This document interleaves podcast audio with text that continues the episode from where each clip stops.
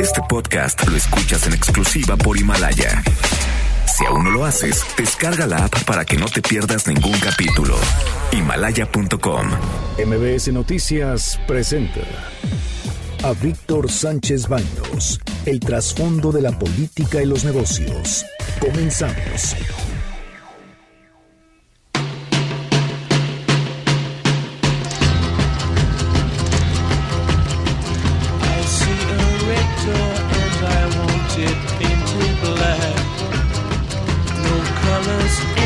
I want them to turn black. I see the girls go by dressed in their summer clothes. I have to turn my head until my darkness goes. I see a line of cars and they are painted black with flowers and my love hope never to come back. Hola, ¿qué tal? ¿Cómo están? Muy, muy, muy buenas noches. Los saludo con mucho afecto. Soy Víctor Sánchez Baños, eh, a través de MBS Radio en la frecuencia 102.5 de FM desde la Ciudad de México. Acompáñanos, acompáñanos durante una hora para que juntos analicemos y discutamos la información de los asuntos de poder y dinero que leerás y escucharás mañana. Sintonízanos en vivo en streaming en mbsnoticias.com. Ahí te darás cuenta cómo vengo vestido el día de hoy. Traigo abrigo, traigo cha- bueno, traigo bufanda, traigo guantes. Está haciendo un frío de locos. Si nos están viendo fuera del país, de verdad está impresionante. Y dicen que va a bajar 5 grados en la madrugada. Y además con este ritmo, pues cómo va a dar frío. Y estamos escuchando precisamente de Rolling Stones. Mick Jagger. Bueno, no sé, es un mal ejemplo de la sociedad y de la juventud Mick Jagger. ¿Y saben por qué es un mal ejemplo para la sociedad Mick Jagger? Porque dicen, bueno, que se mete todo tipo de drogas, es alcohólico y en fin, y ven cómo brinca en el escenario. A mí me da hasta de esa, de esa, ¿cómo decirles? Es envidia, ¿eh? Y de la buena y de la mala, porque caray, tiene una agilidad impresionante. Es un excelente, un gran músico. En fin, están conmigo Bernardo Sebastián Con el gusto de acompañarlos esta noche. Y Carmen Delgadillo. Hola, hola, buenas noches. Debate. Comunícate. Comenta a Víctor Sánchez Baños en MBS. Twitter, arroba B. Sánchez Baños y arroba MBS Noticias.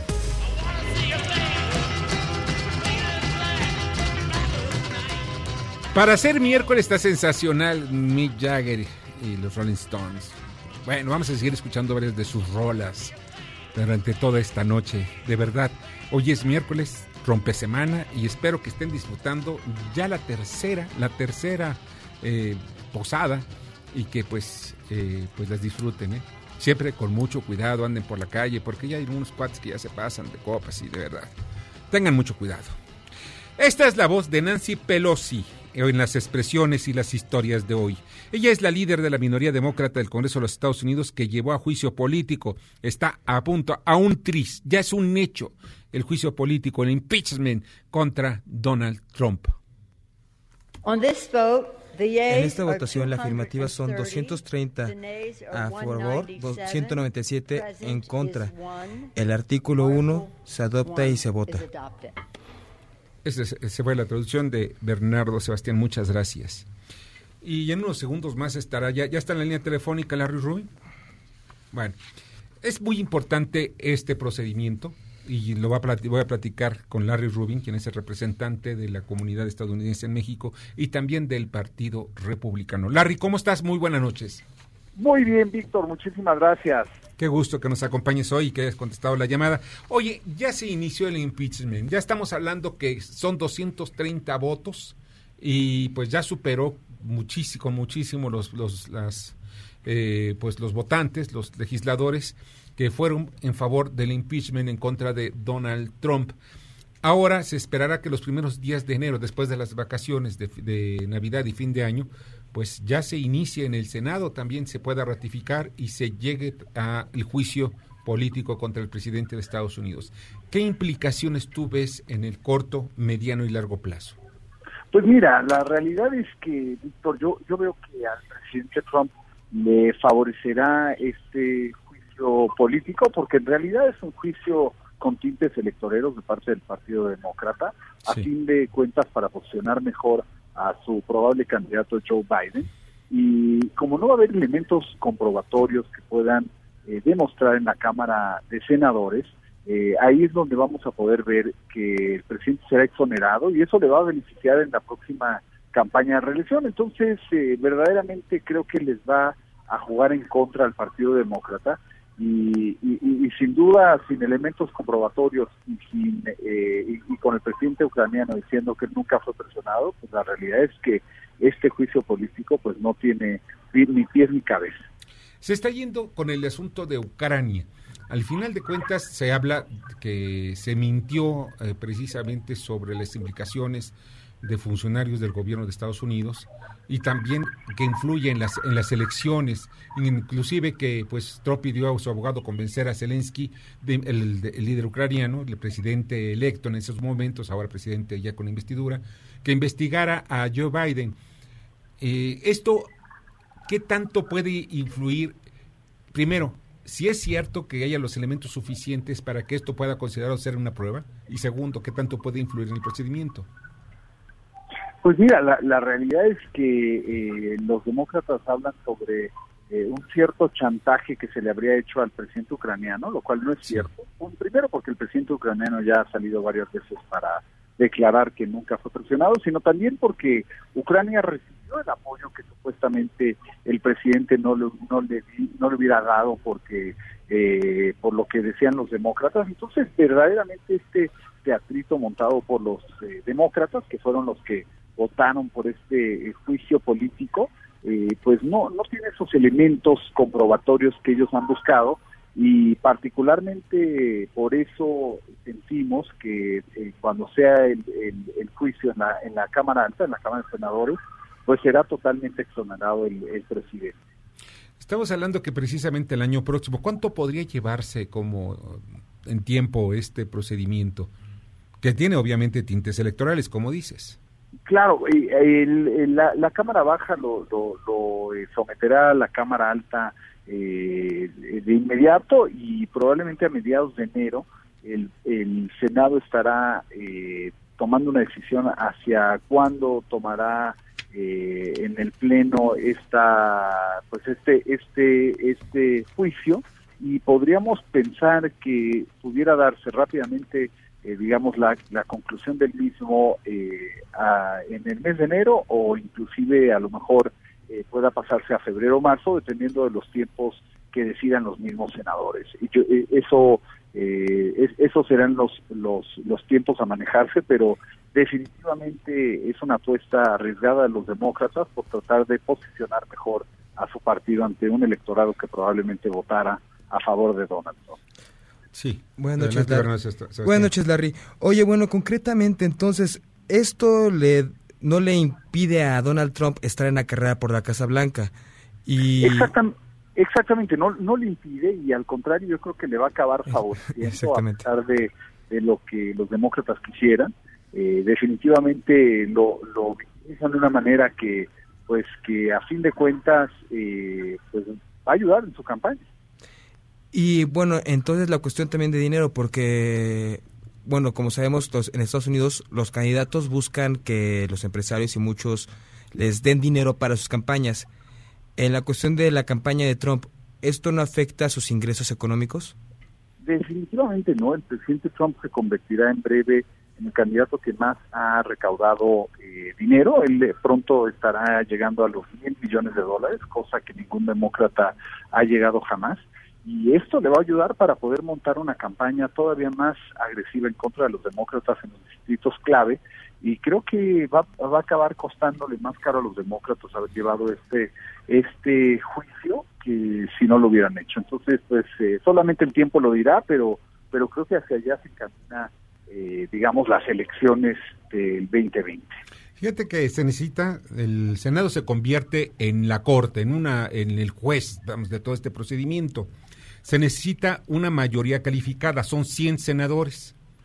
Entonces necesitan cuando menos 75 senadores. El Partido Republicano tiene 53 senadores, dos independientes. Tendrían que tomar cuando menos, que pensando en que los 53 y los dos independientes votaran por la destitución de, Trump, necesitarían pues cuando menos unos... Eh, pues otros 20, otros 20 Sí. legisladores de, de- de los demócratas, perdón, de los, de los demócratas, perdón, miento, de los republicanos. De los Correcto. Necesitarían aproximadamente 25 senadores republicanos, cosa que no pasará porque en realidad el Partido Republicano y los y los líderes republicanos sienten que todo lo que se ha montado ha sido con fines electoreros, no se encuentran pruebas en contra del presidente y, y el sentimiento generalizado es que todo debe de exonerar al presidente, no por bien o mal que les caiga a los congresistas demócratas, eh, la, la verdad se está viendo como un juicio eh, más con tintes eh, partidistas que nada. Pues, pues es una apuesta muy, muy alta. Larry, te agradezco infinitamente que hayas estado con nosotros esta noche. Al contrario, Víctor, muchas gracias y muy buenas noches. Muy buenas noches, que pases una excelente también semana, porque ya estamos ya cerca de las festividades fin de semana. Muchas gracias, que la muy. Igualmente, muchísimas gracias, muy buenas noches. Un fuerte abrazo, Larry. Larry, Larry Rubin, quien es representante de los ciudadanos o de los estadounidenses en México, así como del Partido Republicano. Esta es otra de las voces. Esta es la voz de César Hernández, diputado por Morena en la Comisión Permanente. De diciembre de 2019 informa que se presentaron 7.358 víctimas de extorsión en el territorio nacional. De esas víctimas, el mayor número se presenta en la Ciudad de México con 799 casos, seguidas por Jalisco con 691 víctimas, Veracruz con 482 víctimas y Nuevo León con 470. Bueno, esas son algunas de las cifras, porque esto es muy importante eh, ver que pues presentar ante la Comisión Permanente la reforma del artículo 19 constitucional para agregar la extorsión en el catálogo, catálogo de delitos graves, que es importantísimo. Hoy extorsionan telefónicamente a, cualquier persona. Extorsionan en su negocio hasta las tortillerías, hasta las señoras que están ahí tienen su negocio de vender tortillas, llegan y lo extorsionan con 100, 200, 500 pesos diarios. Es un escándalo, es algo aberrante, es algo que no se puede permitir, es algo que es... Bueno, los calificativos altisonantes pueden salir sobrando, pero es una cosa importante. El crecimiento es acelerado. Se estima que las cifras a nivel nacional son de alrededor de 200 mil casos anuales y solo se denuncian el 2%. Pues la verdad, esto como que nos deja pensar, si el crimen organizado de veras quisiera tener mayor beneficio, pues debería permitir que esta gente creciera, debería permitir que esta gente llegara a tener pues más ingresos. Pues a todos, si ya con dinero, pues puede que estén ociosos y les consuman sus, sus mercancías. Es algo terrible, lo dices en broma, pero es en serio. O sea, estamos hablando que la gente que menos tiene es la que más está sufriendo este tipo de delitos. Esto. Yo estoy de acuerdo con César Hernández, el diputado por Morena. Debe cambiarse la Constitución y poner como delito grave la extorsión. Y que no haya derecho a fianza. Y que estas abandijas estén en la cárcel. No es posible que se, bueno, que se aprovechen de los más débiles de nuestra sociedad. Esa es la voz del presidente Andrés Manuel López Obrador. Considero que modificar este principio ayude, al contrario, ya en su momento hubo confrontación, bueno, eso motivó hasta una invasión extranjera. Entonces, no nos metamos en ese campo, en ese terreno. Yo creo que todo el mundo, la mayoría de los mexicanos, está de acuerdo en que prevalezca el Estado laico. Vaya que si estoy de acuerdo con el presidente en ese sentido. Debe permanecerse la separación Estado e Iglesia. Miren, desde las leyes de reforma y que impulsó en aquel entonces el presidente Benito Juárez, se puso, se puso, se dividió. En aquel entonces fue por motivos económicos y se entiende también. ¿Por qué razón se separa por motivos económicos? Porque el gobierno necesitaba dinero y el más rico de todos los sectores en México era precisamente la iglesia. Se había apoderado de ranchos, de tierras, en fin, de grandes cantidades de dinero y se habían vuelto como prestamistas. Y tenían a muchos, a muchos mexicanos, los tenían realmente sometidos, casi esclavizados. Por eso surgen las leyes de reforma en 1900 1857. La clase política, pues hoy actualmente no nos hagamos, no nos hagamos, acude a los templos en los momentos que no están trabajando, obviamente, o incluso cuando son horas de trabajo. Van a sus templos, a sus iglesias. Este, el presidente López Obrador ha ido a iglesias protestantes, a iglesias católicas, le han hecho su limpia públicamente. Pues eso no, este, pues también son, son actos religiosos, ¿por qué no podemos verlo de esa manera? Sin embargo, hay otros países como Argentina y Estados Unidos en donde pues tienen que protestan los presidentes al momento de protestar como presidentes, cuando fueron electos, ahora se convierten en presidentes, protestan ante la Biblia y protestan ante Dios. Entonces, eso es lo, que, lo que ocurre en algunas naciones.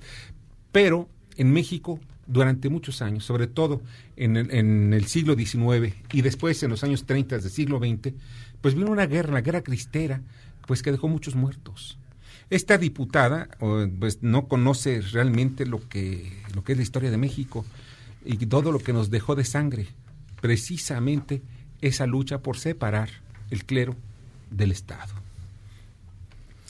También eh, bueno, el presidente López Obrador ha sido muy condescendiente e incluso ha aceptado lo que ha sido las, las doctrinas de, la, de los mayas, de la gente de, la península de Yucatán. Incluso vimos lo que hizo con la Madre Tierra para dar de para pedir la bendición de la tierra para lo del tren Maya. permiso. Entonces, siempre hay que ver el, clero como aquellos a los que se recurren, incluso cuando antes de hacer elecciones recurren al clero para que les acerquen a los a los empresarios, le acerquen a la gente del pueblo y yo creo que no tenemos que perder lo que es el clero todavía en México, porque sigue moviendo mucha gente.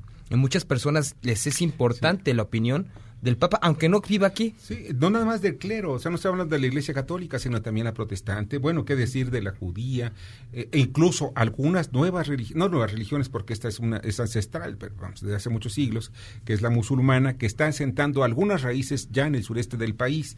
O sea, vamos viendo que la religión, al final de cuentas, independientemente del credo que maneje, pues tienen influencia en los gobernantes y eso no debemos perderlo de vista. Sin embargo, es importante separar clero, o más que clero, separar la iglesia de la religión. Y esto, repito, nos costó mucho sangre de los mexicanos y hay que mantener un Estado laico, totalmente laico, y que los políticos pues eviten, eviten combinarlos. No es muy difícil. Pero vamos, ¿qué dice al respecto precisamente Carlos Aguiar, quien es el arzobispo primado de México? Estoy completamente de acuerdo con el presidente de la República de que el Estado laico es el que garantiza todas las libertades y por tanto también la libertad religiosa. Pues sí, pues eso es lo importante, la libertad religiosa, que cada quien crea lo que quiera creer, la religión que quiera profesar. Y eso siempre, siempre debe ser protegida. Es protegido por nuestra Constitución y debe ser protegida por todos, absolutamente todos. Lo único que yo veo es que es importante la separación iglesia, de cualquier iglesia, y Estado. Escuchamos a los gobernadores Jaime Rodríguez de Nuevo León, Omar Fayad de Hidalgo y Diego Sinué Rodríguez de Guanajuato sobre el Consejo de Seguridad que encabezó esta mañana AMLO. El tema de seguridad no es un tema político y creo que el presidente lo politizó. ¿El presidente lo politizó? Pues sí, porque nosotros no vamos a decirle las pifias que él comete. Pues no, porque nos vamos a pelear. Tenemos que ponernos, no les voy a decir porque no me he peleado, no, pero tenemos que trabajar todos juntos. Y el gobierno de la República tiene razón en estar al pendiente, sobre todo en los estados que más se necesita, pues de que los gobernadores este, atendamos el tema. Es un tema de corresponsabilidad. Tenemos que ser corresponsables y tenemos que ayudar al presidente, los gobiernos, que tenemos que atender el llamado del presidente. Yo madrugo pero, y de otros de seguridad, pero en, eso no se toman decisiones. Esas son una falacia, son una, un montaje para ir viendo solamente números. En las reuniones, reuniones donde se toman las decisiones de los operativos, esas son en la madrugada y ahí son las que estoy. Y estoy en el helicóptero, y estoy en tierra y estoy en los, en los eventos. Y eso seguiré haciéndolo. Y miren, estas expresiones son resultado también del pase de lista que pasó Alfonso Durazo, el secretario de Seguridad Ciudadana Federal, de que algunos gobernadores no asistían. Y tienen razón los gobernadores, dicen, bueno, yo mando a mi secretario de Seguridad Pública, que es el operativo, es el que se tiene que enfrentar con los malos o los delincuentes, así que mando precisamente a ellos. Sin embargo, la Secretaría de Seguridad Pública dice, deben ir los gobernadores. Y ellos responden sí, siempre y cuando esté el presidente. Y ayer estuvo el presidente de la República y asistieron todos los, los 32 gobernadores. Por eso ellos tienen que regresar a sus estados a gobernar. Y miren, eh, acabamos de recibir a través de Twitter de arroba patorrom68, dice, ¿cuánta salamería y optimismo derrama tu invitado? En serio, ¿no tiene un invitado que haga contrapeso a los comentarios tan desatinados? Lo que te quiero decir este, eh, es esto, ¿no? Buscamos a gente del Partido Demócrata de Estados Unidos y algunos que viven en México, pero eh, no tuvimos suerte, quizás sea las vacaciones, no tengo idea, pero al final de cuentas, de acuerdo a lo que yo he investigado, a lo que yo he leído, pues sí, se necesita una mayoría calificada y francamente está muy difícil que logren los demócratas la mayoría calificada en el Senado que se convierte en el gran jurado en este impeachment. O sea, los representantes mandan al Senado y el Senado, ellos son los que toman la decisión, no son los representantes, o sea, no lo son los diputados a nivel de diputados, son los senadores. Y hoy de acuerdo a las cifras, son 45 demócratas, 53 republicanos y dos independientes. Los demócratas, para poder llevar el impeachment, necesitan sumar otros 30 legisladores, otros 30 senadores, para que Trump sea enjuiciado. Y saben qué? Está en chino. Y esto tiene también jiribilla. Vamos al resumen de información. Carmen Delgadillo. Iniciativa sobre asociaciones religiosas a Parlamento abierto.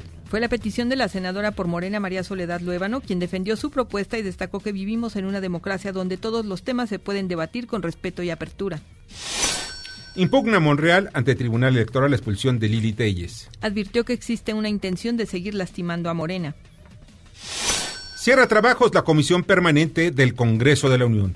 Tuvieron una sesión de apenas una hora, omitieron del orden del día la agenda política. El presidente de la mesa directiva en turno, Porfirio Muñoz Ledo, advirtió que esto fue inédito y un muy mal precedente para el legislativo. El PAN se quedó con las ganas de hablar de los agregados laborales del TEMEC. La industria acerera de México, Estados Unidos y Canadá apoya el TEMEC llamaron a la pronta ratificación e implementación. En un comunicado conjunto señalaron que el acuerdo permitirá una mayor cooperación para abordar la elusión y la evasión de cuotas compensatorias. Después de 100 años cierra la planta de General Motors en Canadá. Forma parte del plan anunciado hace un año por la armadora que prevé cerrar cinco plantas en Estados Unidos, Canadá y el despido de 14 mil trabajadores. Tren Maya será sin participación de la iniciativa privada. Rogelio Jiménez Pons, director general de Fonatur, explicó que el gobierno federal aportará los 150 mil millones para el proyecto. Dijo también que en enero se darán a conocer los datos de costo-beneficio. Canibalización. La Sedena traslada materiales de Texcoco a Santa Lucía. Material petro, piedra, basalto, acero y eléctrico será reutilizado en la nueva terminal aérea. Ratifican la prisión preventiva a Rosario Robles. La juez ordenó a los abogados de la exsecretaria acudir ante el juez Felipe de Jesús Delgadillo Padierna para solicitarle la modificación de la medida cautelar. Los abogados de Robles Berlanga afirmaron que esta nueva resolución de la magistrada da cuenta de que el proceso se trata de una venganza política. El INE afirma que no regala registros a partidos. Edmundo Jacobo, secretario ejecutivo del instituto, dijo que son los ciudadanos quienes al afiliarse las crean. Dijo que de 89 organizaciones, solo 16 realizaron al menos una asamblea, pero son cuatro los que podrían cubrir todos los requisitos. Y Evo Morales comparece a través de su ex viceministro. Wilfredo Chávez compareció en la fiscalía para conocer sobre el caso abierto en contra de Morales. Sin embargo, el fiscal general Juan Lanchipa explicó que el expresidente debe responder en un juicio ordinario y no de privilegio. Desde Argentina, Morales aseguró que no le asusta la orden de aprehensión y consideró que es inconstitucional, injusta e ilegal. Muchas gracias, Carmen. Te agradezco muchísimo. Vamos a una breve pausa y regresamos. Escuchas a Víctor Sánchez Baños. Vamos a una pausa y continuamos. Este podcast lo escuchas en exclusiva por Himalaya. Debate. Comunícate. Da tus opiniones a Víctor Sánchez Baños en MBS. Teléfono en cabina 5566 1025. Ahora vamos con el dato útil. 2019 ha sido un año crítico para miles de menores migrantes que han tenido que padecer las consecuencias de las políticas migratorias que violan sus derechos humanos, alertó la organización Save the Children.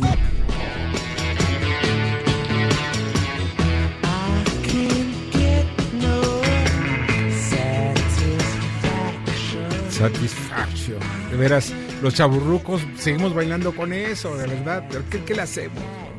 Ni modo, hasta los patitas empiezan a temblarnos con la música de Rolling, Rolling Stones y Mick Jagger. Y miren, ya está la línea telefónica y le agradezco muchísimo a la senadora Maribel Villegas del Partido Morena, integrante de la Jucopo. Hola, ¿qué tal? ¿Cómo estás, Maribel? Qué gusto tenerte en el programa esta noche. ¿Qué tal, Víctor? Muy buenas noches aquí. Pues encantada de estar en tus micrófonos, a la orden. Muchas gracias, qué amable eres. Oye, fíjate que eh, hay, siguen habiendo algunas eh, pues dudas sobre la relación entre la Iglesia y el Estado. Y pues eh, Morena, una legisladora de Morena, está pidiendo precisamente pues de que se reforme incluso hasta la Constitución con el fin de que pues ya pueda otra vez regresar a aquellos viejos tiempos. ¿Qué opinas tú dentro de, este órgano colegiado tan importante como es el Senado de la República sobre este tema?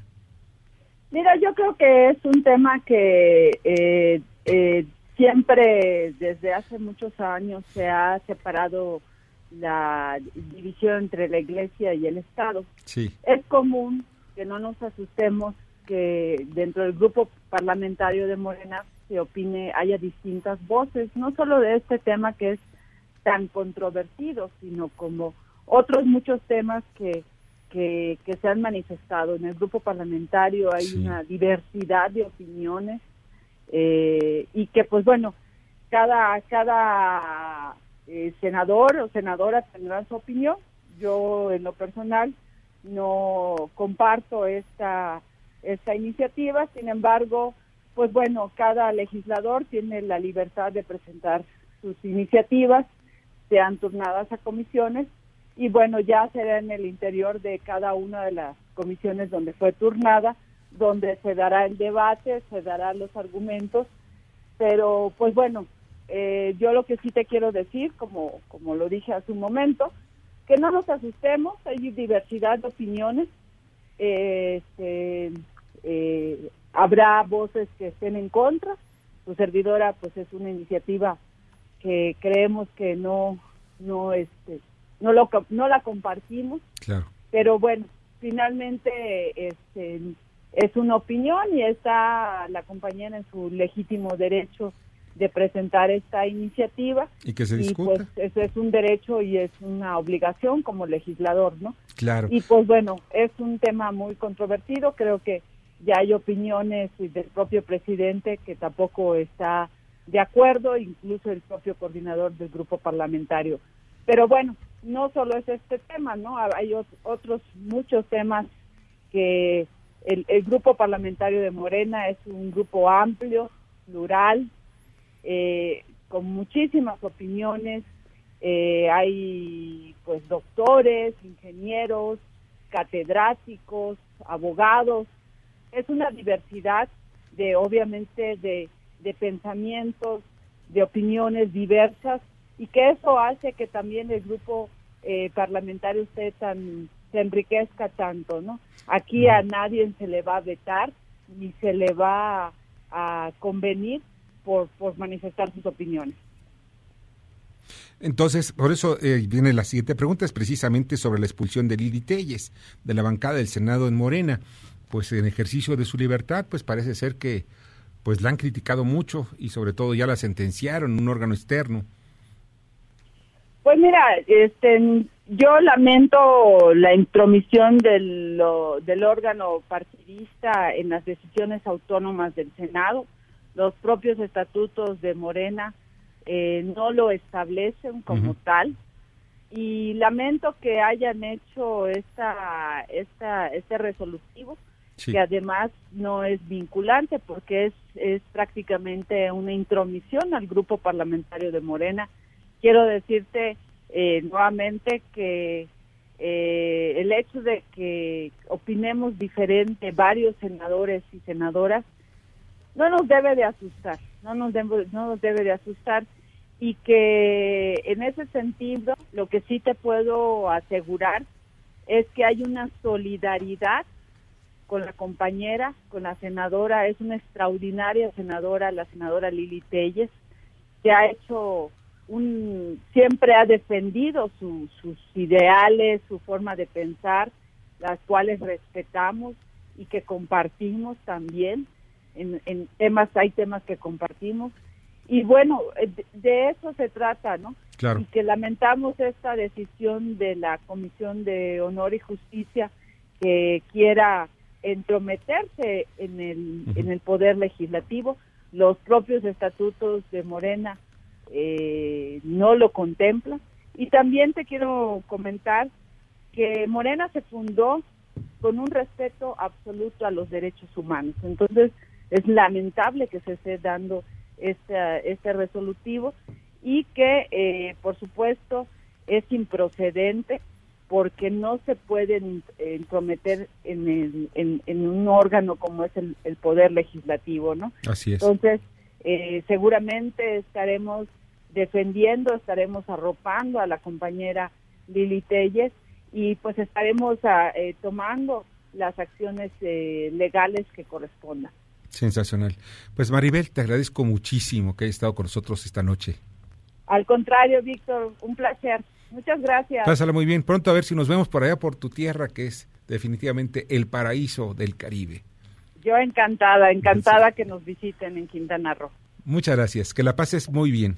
Igualmente, y feliz Navidad a todo el auditorio. Gracias. A todo tu auditorio. Buenas noches. Igualmente. Que la pases muy bien, senadora Maribel Villegas de Morena. Y ya está en la línea telefónica. Le agradezco también a Óscar Aguilar Asensio, experto precisamente en las relaciones Iglesia-Estado. Óscar, muy buenas noches. Qué gusto que estés con nosotros.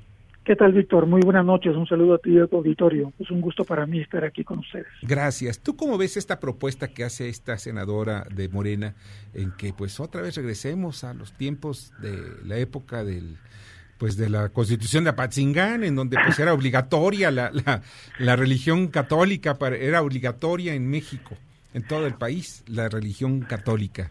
Mira, no, Víctor, yo creo que hay una gran, gran confusión. No sé si es un problema de que no se leyó bien la iniciativa. Eh, hay una confusión en torno a lo que significa esta, estas reformas propuestas a la ley eh, de asuntos religiosos y culto público.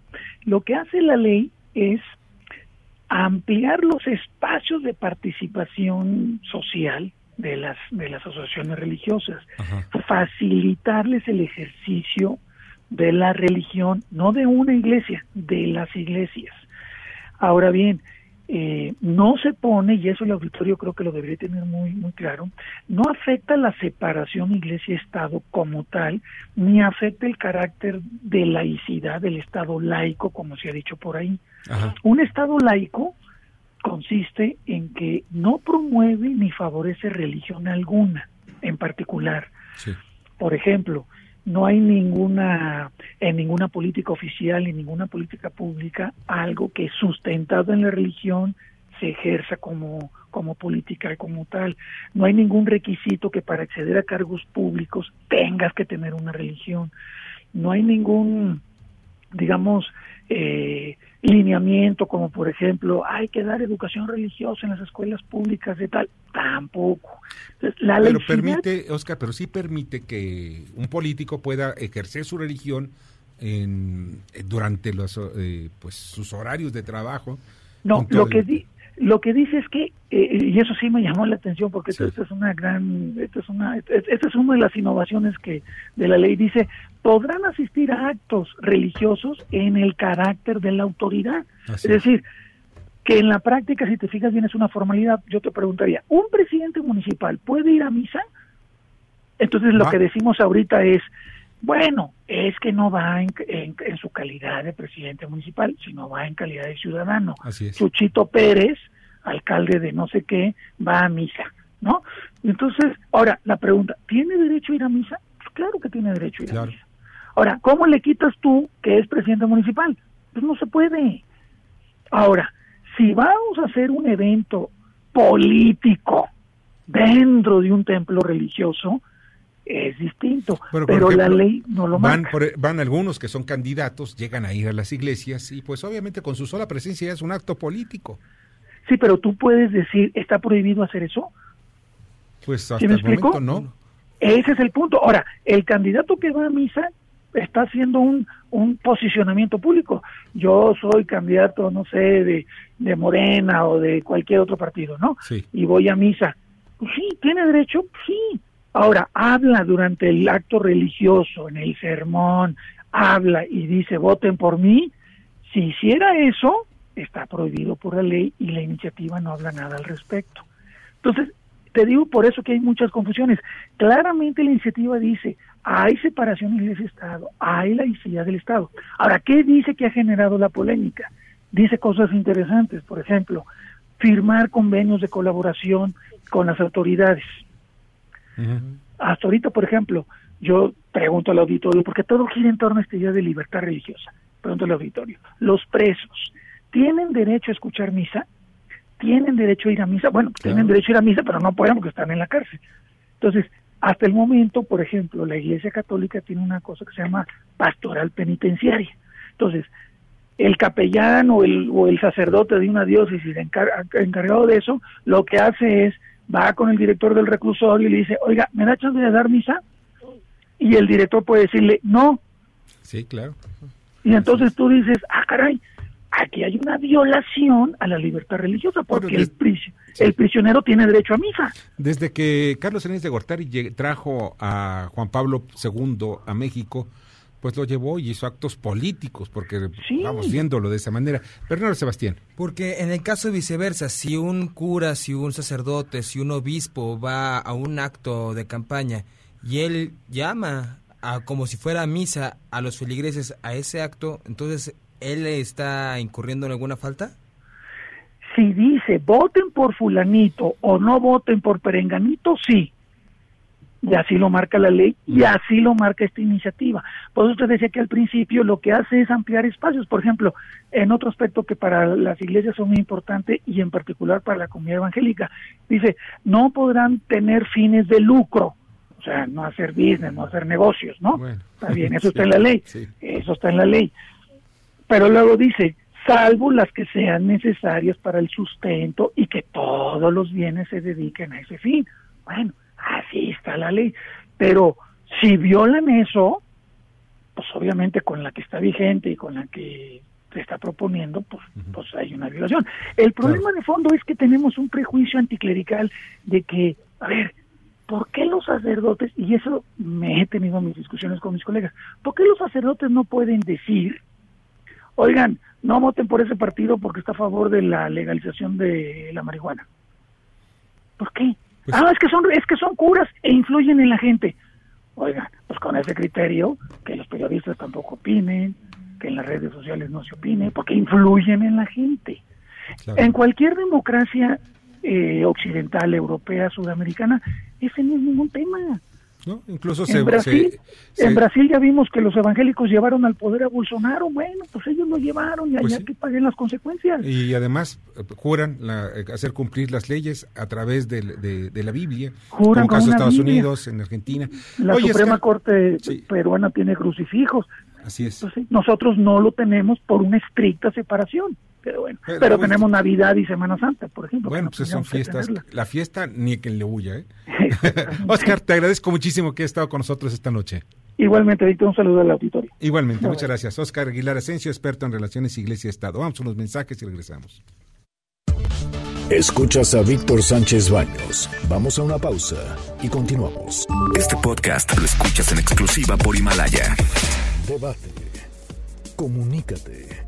Comenta Víctor Sánchez Baños en MBS, Twitter, arroba B. Sánchez Baños y arroba MBS Noticias. Ya regresamos con el dato inútil. De acuerdo con información de la organización Save the Children, de los más de 16.000 migrantes menores de edad devueltos a México, 4.300 son menores de 5 años y 481 corresponden a menores de un año de edad.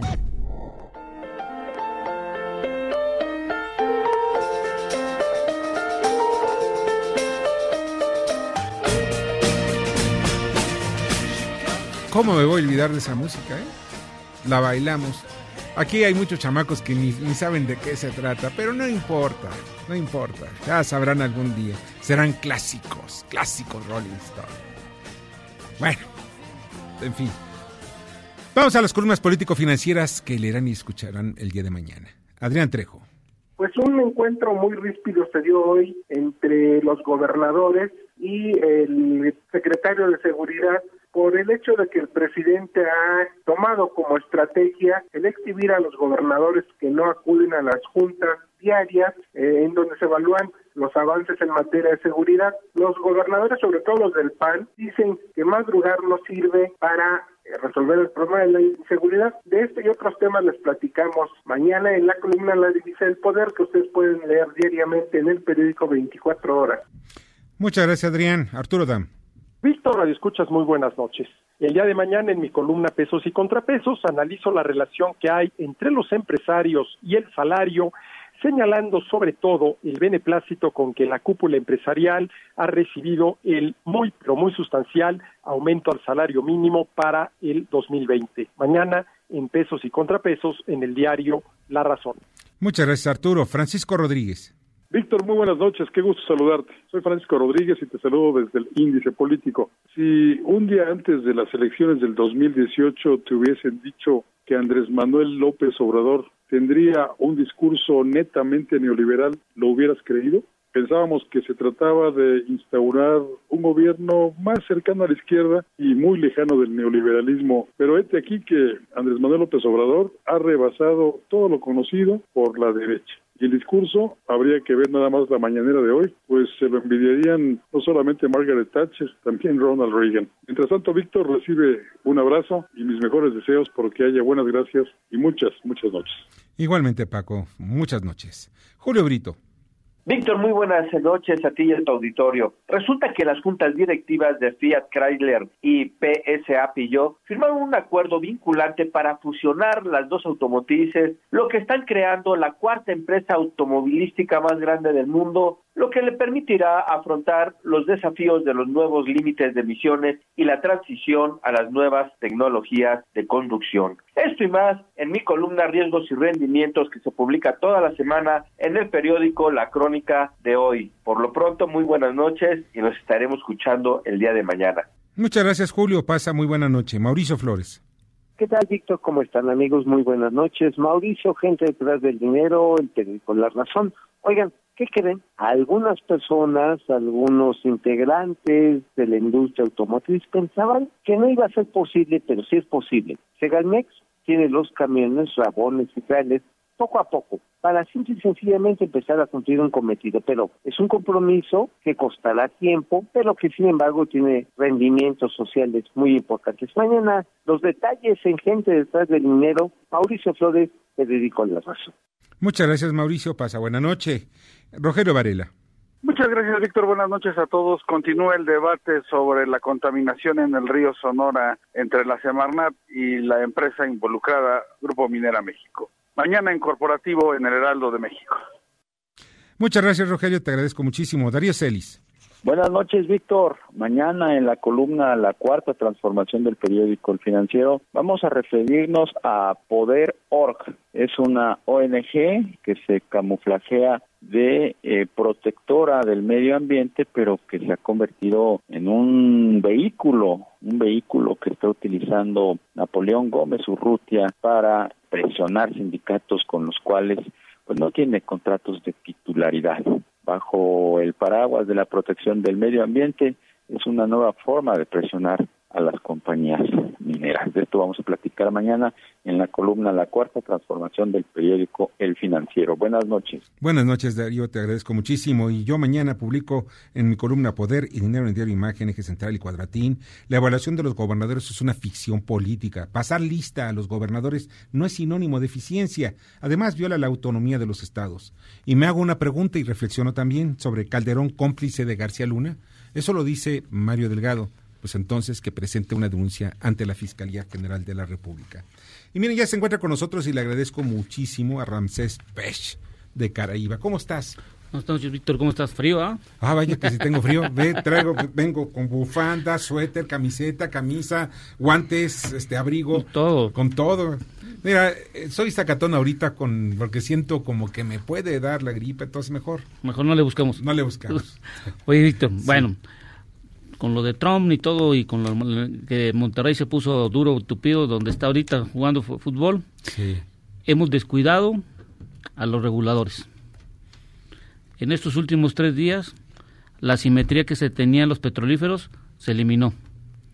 la simetría que se tenía en el gas licuado se eliminó. ¿Qué es la simetría?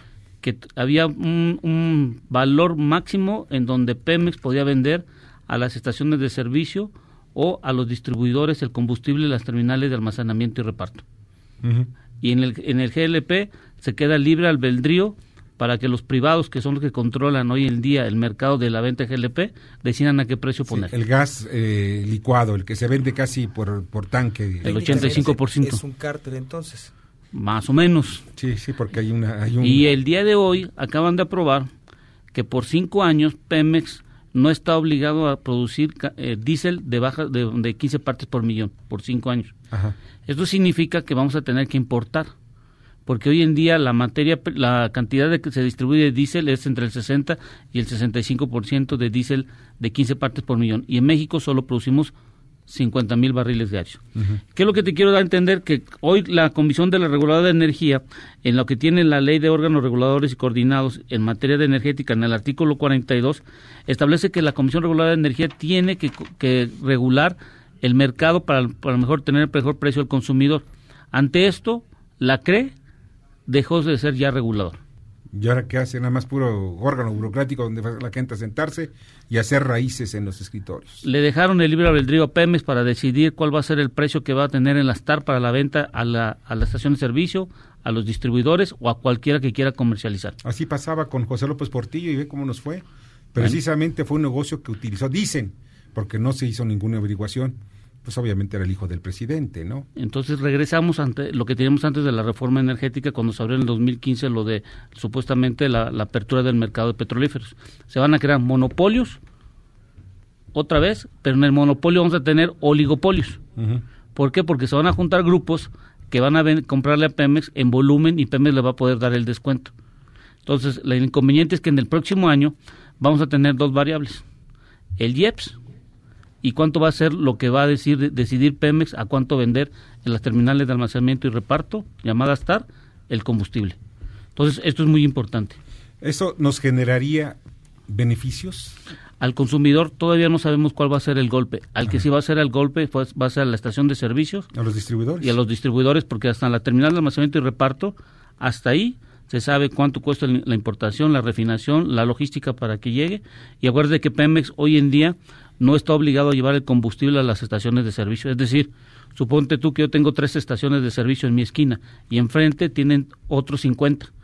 Al otro se la van a vender a 10 y a mí a 10.50. Yo voy a perder utilidad. Esa es la decisión del libre albedrío. Cuando estaba la Comisión Reguladora de Energía, todo era parejo, a 10 pesos, por así llamarlo el litro.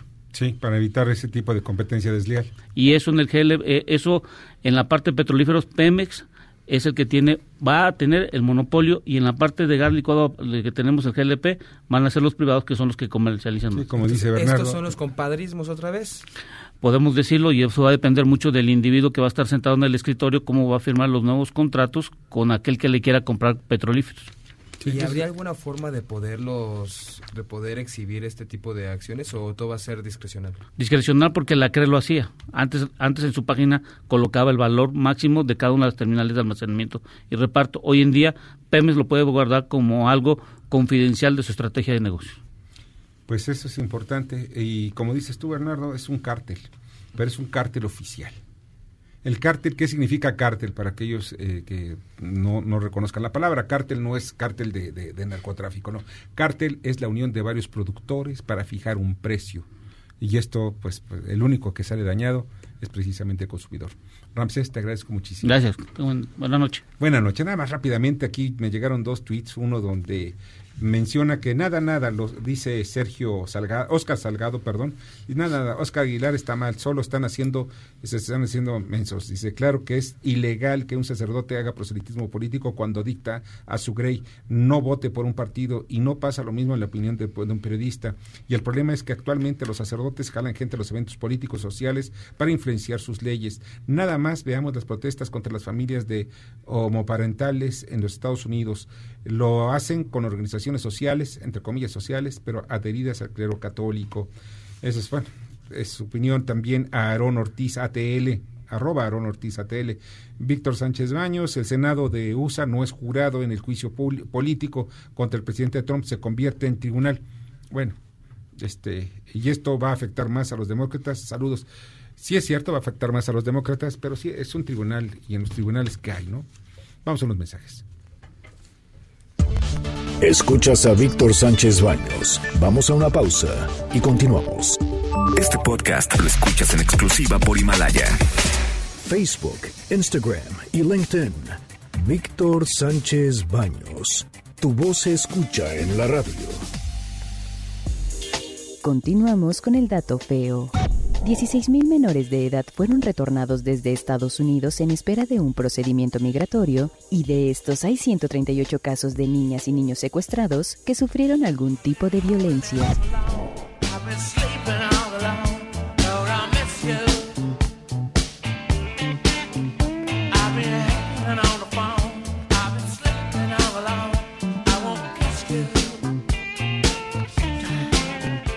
A mover la osamenta, ¿verdad? De verdad, sí, sí, aguanta.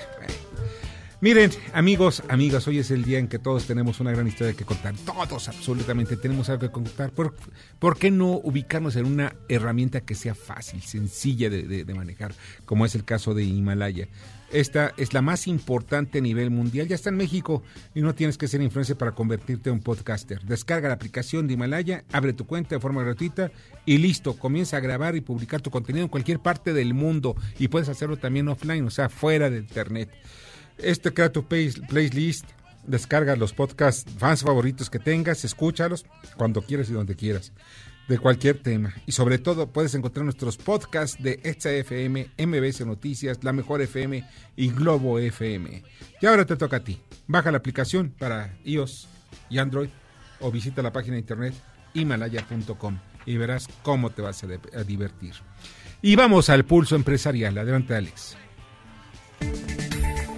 Gracias, Víctor. Muy buenas noches para todos. Este es el Pulso Empresarial. A través del Consejo Asesor Empresarial, el presidente López Obrador tiene una línea directa para tratar temas que permiten potenciar el desarrollo económico de México. La cercanía y el respaldo que tienen sus convocatorias públicas para sumar esfuerzos a favor de México, como se reafirmó en la sesión del Consejo Asesor en las instalaciones de TV Azteca, en la que Ricardo Salinas Pliego fue el anfitrión. La aerolínea que preside Andrés Conesa Aeroméxico dio a conocer que aumentará el número de frecuencias México-Barcelona de 3 a 5 vuelos a la semana desde este diciembre y a partir de marzo la frecuencia será diaria, con lo que espera competir a la recién llegada asiática Emirates Airlines. Hasta aquí el pulso empresarial. Muy buenas noches.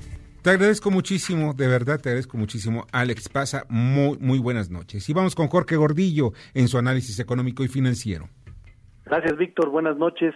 En esta ocasión se detuvo un poco el rally que habíamos observado en, la moneda mexicana. Inicia la especulación sobre que, vaya a ser el Banco de México mañana en su decisión de política monetaria. Si se confirma lo que está esperando el mercado, que baje su tasa de interés en 25 puntos base, se verá reducido el diferencial de tasas de la Reserva Federal y el Banco de México, perdiendo un poco atractivo y a lo mejor ver salirse algunos capitales extranjeros financieros. Esto podría presionar un poquito más a la moneda el día de mañana, aunque no creemos que sea muy representativo, unos 10, 20 o 30 centavos en el transcurso del día. Lo interesante es que por primera vez si se confirma, se separará de las decisiones que está haciendo la Reserva Federal. Recordamos, la Reserva Federal bajó en tres ocasiones 25 puntos base su tasa de interés en el año y Banjico con esto lo hará por cuatro veces. En esta ocasión lo hará si lo haya hecho la Reserva Federal. Es, muy, muy relevante porque los, los, los riesgos que ha manifestado el Banco de México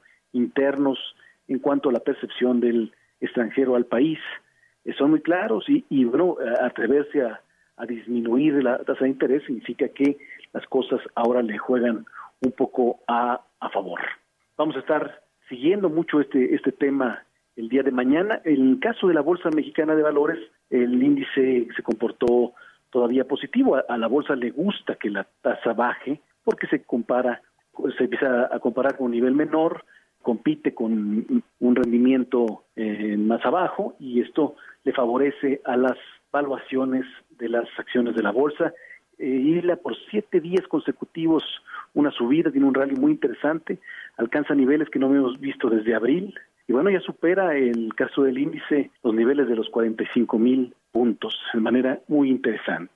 Seguiremos muy atentos en lo que resta de la semana. Que tengan buenas noches. Muchas gracias, Jorge. Te agradezco muchísimo, Jorge Gordillo, en su análisis económico y financiero. Y pues la agenda de para mañana, el canciller Marcelo Ebrard encabeza el diálogo y cooperación entre México y Francia en un multilateralismo eficaz Está también Jean-Yves de, Darian, de Drian, perdón, ministro de Europa y Asuntos Exteriores de Francia. El secretario de Hacienda, Arturo Herrera, ofrece conferencia de prensa con el procurador fiscal de la Federación y hay mucha gente que está pendiente de ver quién va a ser la próxima, oigan bien, y aquí va el mensaje, la próxima presidenta del SAT, del Sistema de Administración Tributaria. Y ahí va. Sus iniciales son Rosalía López, nada más te los digo. Y pues ya nos vamos. Les agradezco muchísimo que hayan estado con nosotros el día de hoy. Muchas gracias, Bernardo Sebastián. Les mando un saludo y espero que disfruten estas fiestas. Sí, que las disfruten con mucha precaución también. Jorge Romero en la producción, en la jefatura de información Carmen Delgadillo, asistencia de redacción Fernando Moxuma y en los controles Michael Amador. Y creo que este fin de semana sí juega el América. Yo soy Víctor Sánchez Baños, les deseo que pasen un miércoles extraordinario y una posada, tercera posada también de ocasión.